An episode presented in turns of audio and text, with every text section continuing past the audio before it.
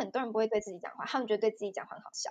可是这很重要，很多东西就是要向内寻找，你才找得到问题所在。嗯，可是有的人会觉得不安全，然后觉得空虚，他会觉得哦，一定是我的朋友不够多，一定是谁怎样怎样。不，其实问题都在于你自己，你必须和自己对话。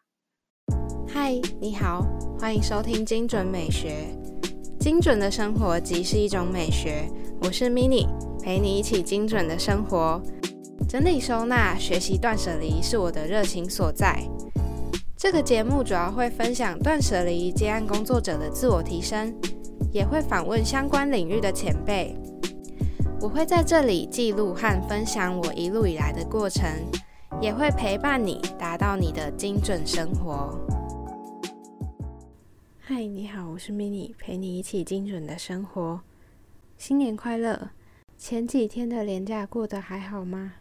最近呢，mini 会在这几集谈到比较不同的主题，会着重在有关于心灵方面的议题。这一集很开心可以邀请到一位，嗯，有关于心灵方面的 IG 账号经营者安比来到我们节目。那么这一次的访谈让我比较不紧张，嗯，其实平常在访谈之前，mini 都会觉得非常紧张。那这次是因为安比呢，他其实跟我年纪相仿，看到他有分享一些在大学生活的点点滴滴，对我来说呢，就消除了一些距离感。而且后来透过跟安比聊天，还有看他一些贴文的内容，我才更了解到冥想，也更认识到能量，还有他有时候会分享的水晶方面的知识。在跟他聊天访谈的当下，我也感觉安比是一个很相信善的小女生。透过这一次访谈，我们可以更了解到冥想、能量等等的事情，也可以透过这一集更了解怎么和自己相处，更加的倾听自己内心的声音，甚至是主动的去学习怎么样疗愈自我。经过这一次跟安比聊天之后，我开始想要尝试实测看看冥想这件事情会怎么样带来我生活中的改变。之后呢，会分享给你们过程中改变，还有最后会是怎么样子。安比的个性呢，相较于 mini 显得格外的温暖。跟他聊起天来，不自觉就会觉得心里暖暖的，可以感觉到他传递过来的能量。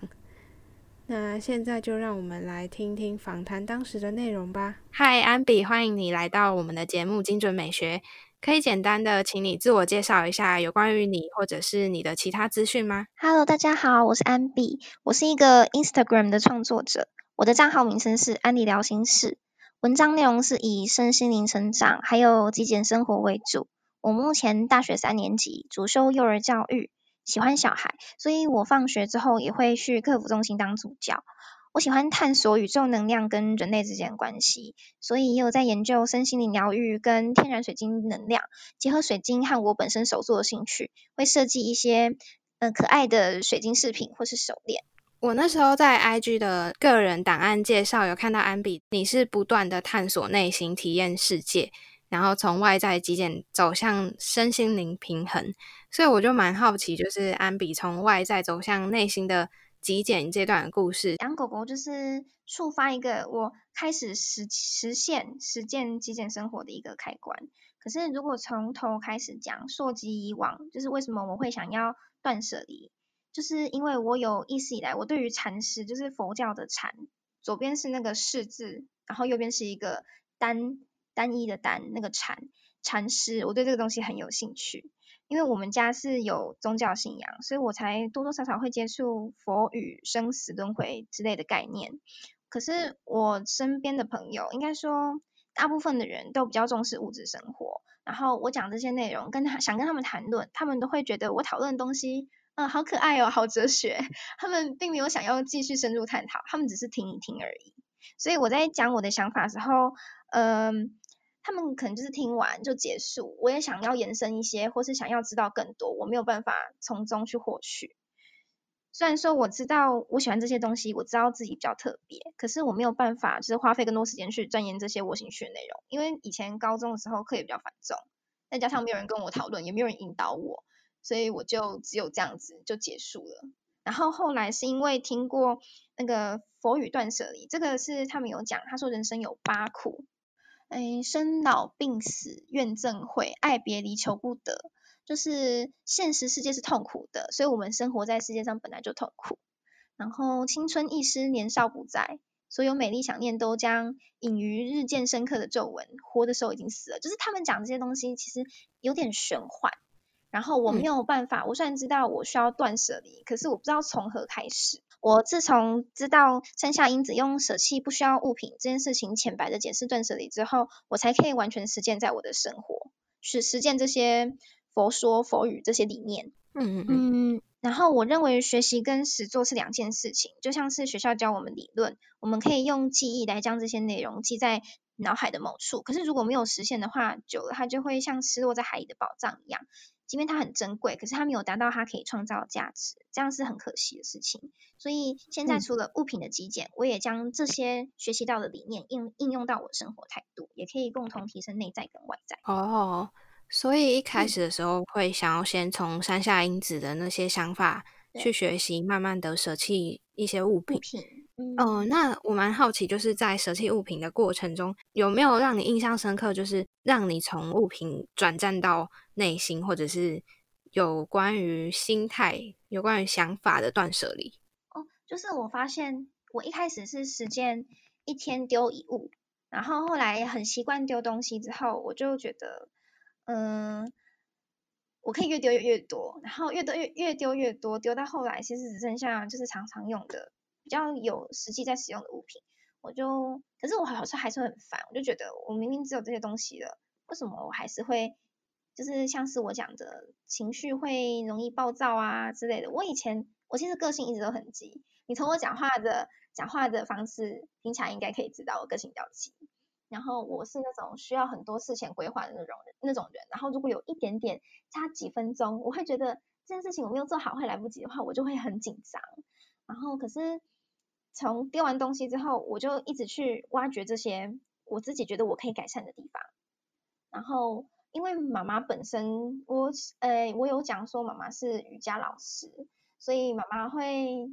带一些静坐冥想这些东西给我，我会知道这些资讯，然后我就借由冥想就切入我的身心、身心灵的部分，嗯，然后就删删减这些，其实可以可以让我回归平静，然后有些东西是不需要的，像是差几分钟就会很急躁这件事情，嗯，对对对，大概是这样。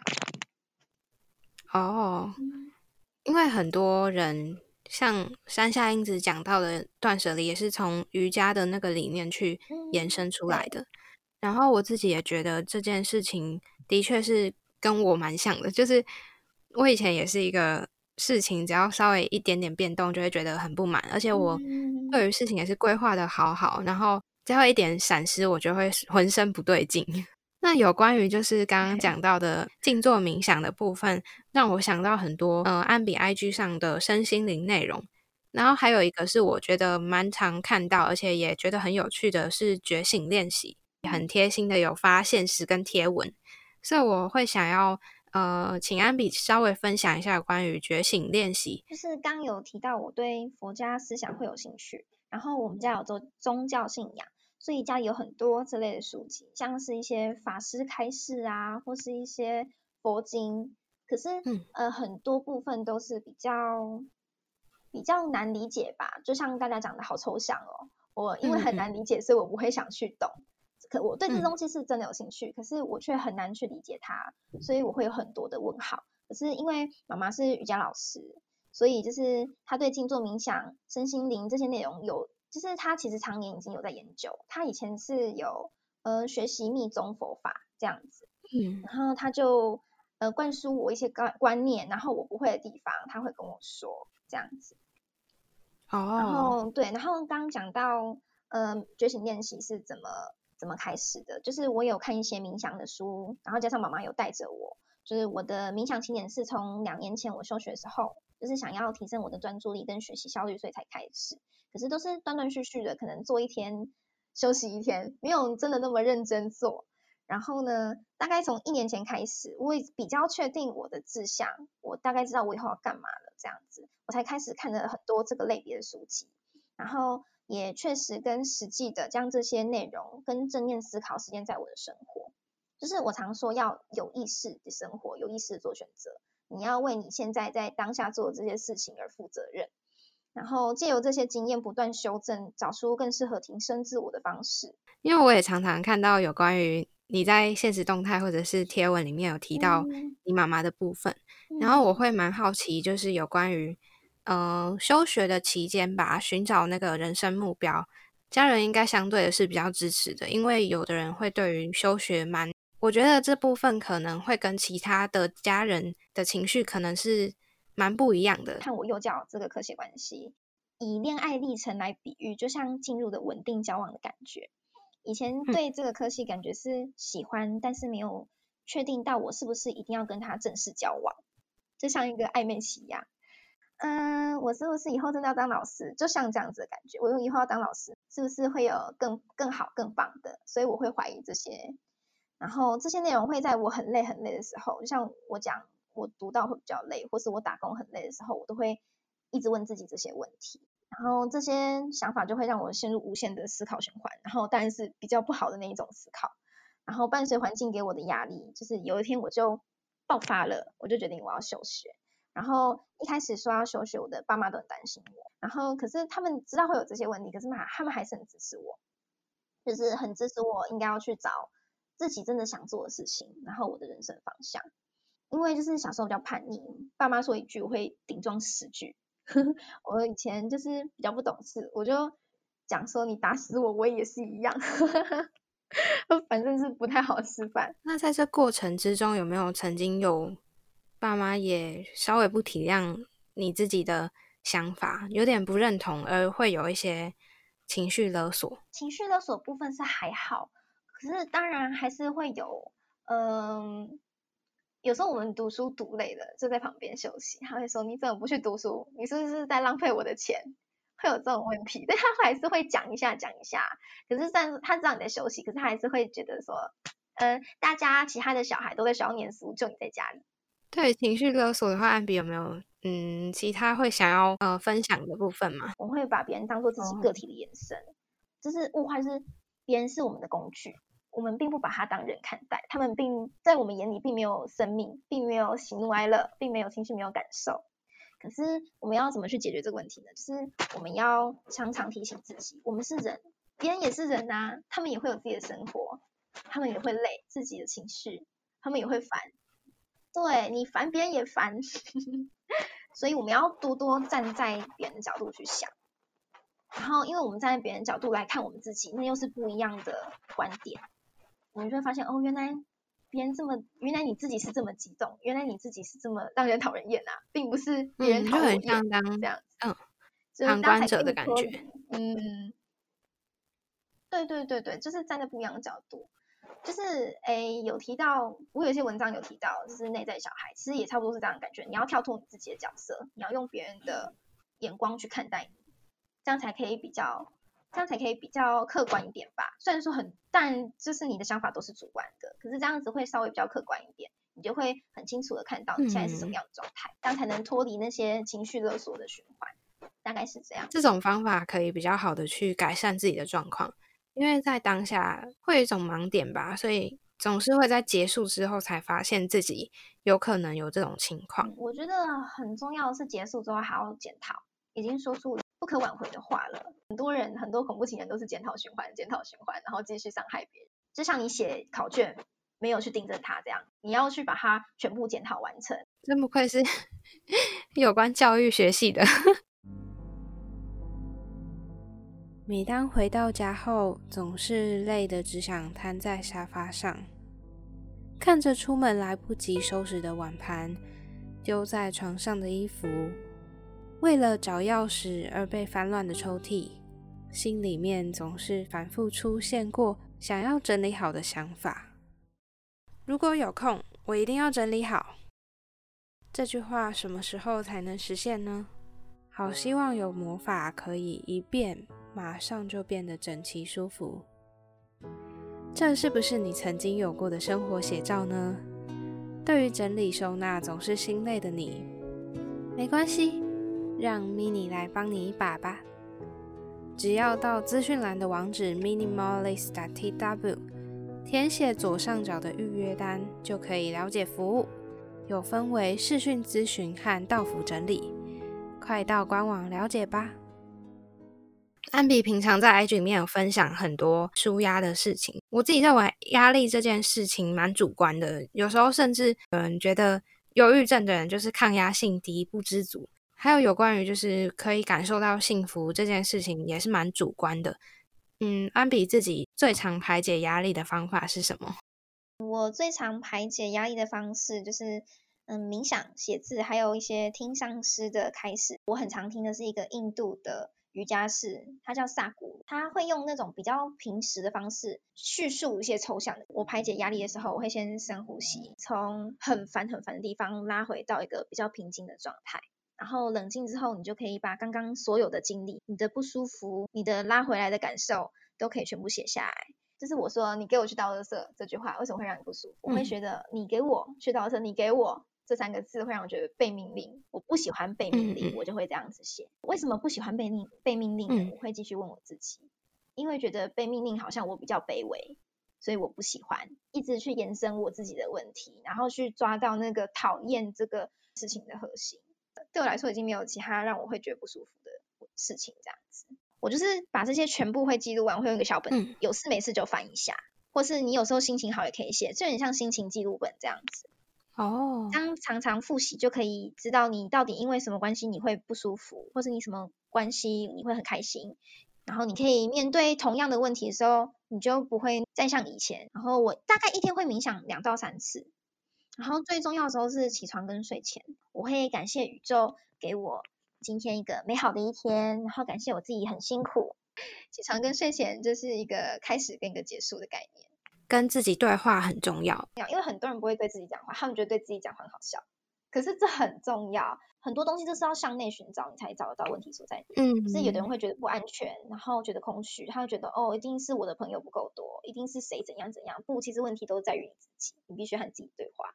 有关于写下情绪这件事，因为我以前有个学妹，她很容易情绪崩溃，她就常常会觉得马上一定要有人陪他聊天。我有时候忙一忙没看到，他就后来又收回讯息，就说哦没事了这样。嗯，我就教他说，如果今天我真的不在身边的话，你可以不用一定要有人陪着你，而是你可以把这些感觉通通写下来，然后嗯。这也是我之前如果很烦的时候，我有曾经这样过。然后我自己其实以前不会有跟自己对话的嗯习惯吧。还有我甚至在遇到问题或者是自我矛盾的时候，我会先把自己的问题丢给其他人，想确认他是不是跟你一样的想法。我自己其实已经有答案了，可是我好像是需要透过讲出来而去整理自己的想法。有时候我开始在睡觉前。或者是自己觉得很烦的时候，我内心突然会有个声音，就在跟自己讲话。我自己有压抑到，就会觉得说我是精神有问题。对啊，但是我自己后来现在这样觉得，应该就是呃，跟自己越来越熟悉之后发生的一些状况。这就是一种觉醒啊！你开始有意识到，嗯，好像有什么东西你需要向内寻找，你才可以得到答案。只是很多人难以接受，有人就觉得这里有病，有人就觉得这是有问题的，怎么会有人跟自己讲话呢？虽然说他们现在不愿意接受，可是不代表他们以后不会。我可以尽我所能，我分享，有人喜欢听，代表他可能需要我帮助。我觉得都是帮助人的一个方法。我曾经在贴文里面有讲过，我觉得幸福是可以做到把握现在，放下过去，然后不害怕未来任何变化。大家一定会怕生老病死。我们可以试着慢慢放下这一些执念，然后如果你这些理念可以完全实现在生活，你就可以把握每一分每一秒，是你最大的幸福。因为你有意识的生活，你知道你在自己在干嘛，你就不会浪费时间。宇宙是由意识创造出来的，宇宙为什么是由意识创造出来呢？因为宇宙的一切都是由能量所组成。现在我们不管是就像我们现在在对话好了，这就是一股能量的传递。然后我们将这些意识，意识就是我们的各种想法，然后意念，它会会汇集成一股能量，所以也才创造了我们生活经验。就像是近朱者赤，近墨者黑。你想要跟这种人相处，你想要这样，所以你变成这样。嗯，相近的靠在一起，也是因为意识的，嗯，意识的聚集这样子嘛。一切都是由你的思想所构成的。就像如果你现在不想做任何事情，你一定是安静的，什么都没有啊，这就是虚无频率。像我现在讲话，你震动了，你震动了这个你想说话的能量，会有人收到这个讯息，宇宙会传递，所以我才会说。嗯，你想要靠近一个东西，你才会产生这个能量，然后你的意识会汇集，你才会形成一股我们所谓的实相。因为你什么都不做，就什么都没有啊。因为其实发出意念不一定真的是讲话，或者真的是行动。呃，我慢慢感觉到，我现在想了很多事情，其实我并没有真的去行动。对，很神奇的契机就导致我跟那个东西或者那个人。有相关性，这也是我自己的经验哦。我并没有真的知道为什么。嗯，我认为这件事情应该结果会是怎么样，就果真是这样，是所谓的那种第六感的那种感觉吗？直觉，有直觉。然后其实就像我们常听到一本书叫《秘密》，它就是在讲宇宙运行的法则。然后他，我记得他有出一本小说。就是秘密的运行法则，怎么去实践它？你就是接收这些东西，然后你真的去消化它，然后你产生的正向的思维，就像你刚刚讲的，你会这么想，然后你就真的接触到它了。这就是宇宙。比如说我今天想要考试，然后我很害怕考不好，然后我又想要考好，这就是形成一种矛盾。除了你本身的能力之外，你的思想也会影响你这些生活周遭的事情。都说要正向思考啊之类的，就是因为这个关系。以前或者是一般在网络上分享的资讯啊，或者书上，大部分的书籍都是在讲理性的去看待科学化的方法去达成到某一个目标。其实讲到能量，我再分享一个，就是我看了很多本书，然后他们都有提到，其实从很久很久之前，大概一九七零年代吧，然后有个日本的科学家，他做了一个实验，然后他就是在说，其实。我们说一定要有个实体，像是先不要讲实体，它一定要有生命，它才会有感受，才会有情绪。其实水啊，水也是有情绪，也是有感受的。我们觉得它没有生命，可是它的感受跟它的情绪是从何而来的？就是从我们这些发出意念的人，发出意念的万物所来的。他们做一个实验，就是他们会放音乐给水听，他们会讲一些不好听的话给水听，然后他们会用一些字卡。呃，不好听的字卡或是好听的字卡，就是它会变成一个很漂亮的雪花的样子。你从显微镜来看的话，它是一个漂亮的雪花，结晶的部分。对对对，结晶的部分。对。然后如果你是放不好听音乐或是一些很吵闹的杂音给他听，它就不是一个结，它就是不是一个完整的结晶，它可能会比较碎裂，像玻璃碎掉那样子的感觉。然后他们做了很多次实验，反复实验都是差不多这样的结果。然后很奇特的是，我们今天随便放一个。给爱丽丝好了，她形成的模样跟她听其他的美好的音乐样子又不一样。她其实有很多种表达方式。她说：“哦，她喜欢，所以她回馈给你她的形状。”大家就算知道这个实验，你会觉得说：“啊，这是骗人的啦，怎么可能这种事情？水就是水啊。”然后我再分享一个关于水的，就是我喜欢的那个偶像，那个上那个上师是萨古鲁。然后呢，他有说，像是我们平常日常生活中喝水。我们就是可能从开饮机里面倒出来，然后就直接拿出来喝。他说，印度古老有一个传统，就是他们会把运回来的水，然后它是用一个缸运回来嘛，他会把它用布包起来，埋在土里面，埋在土里是为了净化它，就是地球。地球之母、大地之母有它的能量可以去净化它，净化净化，隔天再拿起来喝，那个水是比较干净的。我们所谓的干净是指意识上的干净，嗯，它会经过很多很多地方，这些地方都汇集了各种的意识，又到你的嘴巴里面，直接把这些意识吞进来的话，你的身体就会比较累，因为你是喝了很多不属于你的好的能量也好，不好的能量也好，你喝进了很多不属于你的东西。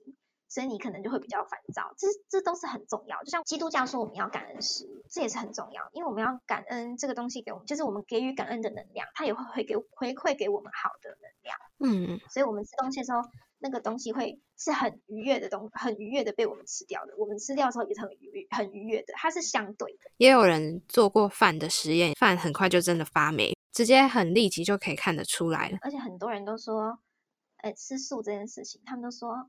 哦，你要爱护地球，你要吃素，你不可以吃肉，因为他们觉得动物有灵性，动物有它的也会有情绪，他们被吃掉他们也会痛，可是其实植物也会痛，所以什么是解决方法？你要就是不要吃太多，然后你要呃感恩他们，你要感恩这些他们奉献他们自己，然后给人类这样吃进肚子里面来增加我们的能量。你要懂得感恩，这是很重要的事情。然后最近也很盛行的就是有关于。呃，你对于吃的部分，还有你对于你吃的意识吧。如果你今天是很不专注的，在一边看手机之下吃的东西，你的意识也不会知道你现在正在吃东西，你就分心了嘛。对啊，那在过程中，你的身体也不会越吃越多。对，你的身体也不会知道你到底 吃了多少，就会有点嗯，有点失去它的目的了。有关于安比目前分享的部分，然后也有。关于能量的部分，我记得之前安比的贴文有提到，就是之后会想要当嗯偏向疗愈师或者是偏向心理咨商师的部分。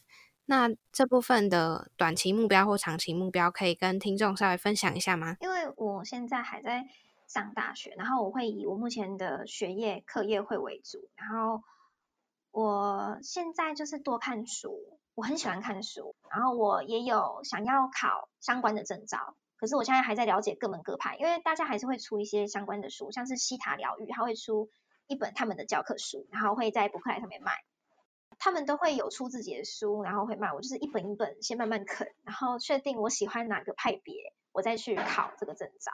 嗯，一般会怎么样去称之为这个？服务吗？有，嗯，其实疗愈有很多种方式，像我刚刚讲的，先讲刚刚讲那些是心灵上的派别，疗愈还有芳香疗愈，就是他们其实很多支脉。虽然我有听过别人讲，但我并没有了解到这么透彻，就是有关于分为那么多种不同的疗愈。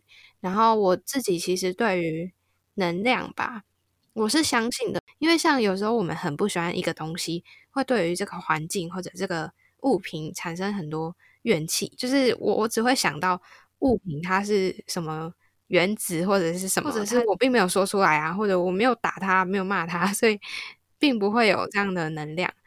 顺便讲一下，就是被你丢弃在角落的物品，其实这师们都会开玩笑说他在里面哭，其实他是真的会在哭的。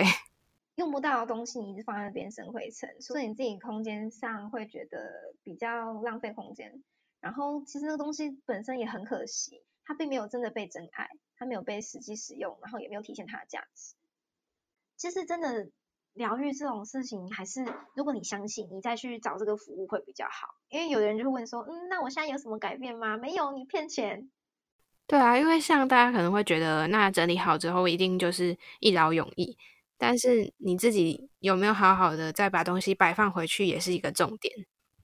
就像做了一次疗愈，好像以后都不用烦恼任何事情，这样子的感觉。可是其实，就是除了我们的服务之外，大家也要需要去了解这些服务背后的意涵，然后服务背后你还可以自己真实的拥有一些知识吧，这些知识背景，你他们才可以真的更实践他们自己的生活。除了这一次的服务之外，今天很谢谢安比可以来到节目跟我们分享很多有关于。呃，能量还有有关于情绪的部分。那平常的时候可以在哪里找得到你呢？大家可以在 Instagram 搜寻“安理疗心室”，安是安全的安，理是整理的理，疗是疗愈的疗，疗心室室是会议室的室，安理疗心室。然后账号的部分是我先念一次，叫 mini minimal，然后 underline ac，然后拼出来是 m i n i m i n i。M A L underline A C，然后也可以在虾皮购物 App 找安利 A D J，然后 A D J 中间记得要小点点。这个卖场是设计水晶饰品为主，或是你打安利天然水晶也找得到。听完今天的内容之后，有没有越来越觉得能量这件事很神奇？我也越来越觉得在想法上的转变真的很重要。因为 mini 平常还是会有一些，嗯，我觉得算是我自己生活中想法上转不过来、过不去的一些执念跟想法。而且，当你有想要成为的样子，不也是透过需要先有那样的想法，才会拥有那样的动力，进而去有真正的行动。我近期就收到一位听众给我的回馈，他称赞我在行动这方面很不错。简单来说，就是觉得我对于经营这样的个人品牌很有憧憬。不过，当然还有很多就是需要改进的地方啦。刚刚前面分享的这一段，我也只是想要拿来举例。当你先有改变的意愿之后，透过有这样的想法，才能够有更多的进一步的行动。我也希望收听到现在的你，在新的一年二零二一年，都可以过成你想要的样子。精准美学陪你一起精准的生活，我们下次见，拜拜。今天的节目到这里告一段落。这个频道主要会分享断舍离、自我提升的主题。目前在 Apple 和 Google Podcast、Spotify、First Story 和 s o n 都听得到。欢迎在你习惯的平台追踪我，还有留下评论。节目 IG 是 M I N I M A L I C E 点 T W，或是搜寻精准美学都可以。欢迎私讯我你的想法，分享节目资讯。点 IG 首页的连接，开启你我的连接。美好生活从精准美学开始，追踪节目从订阅开始哦。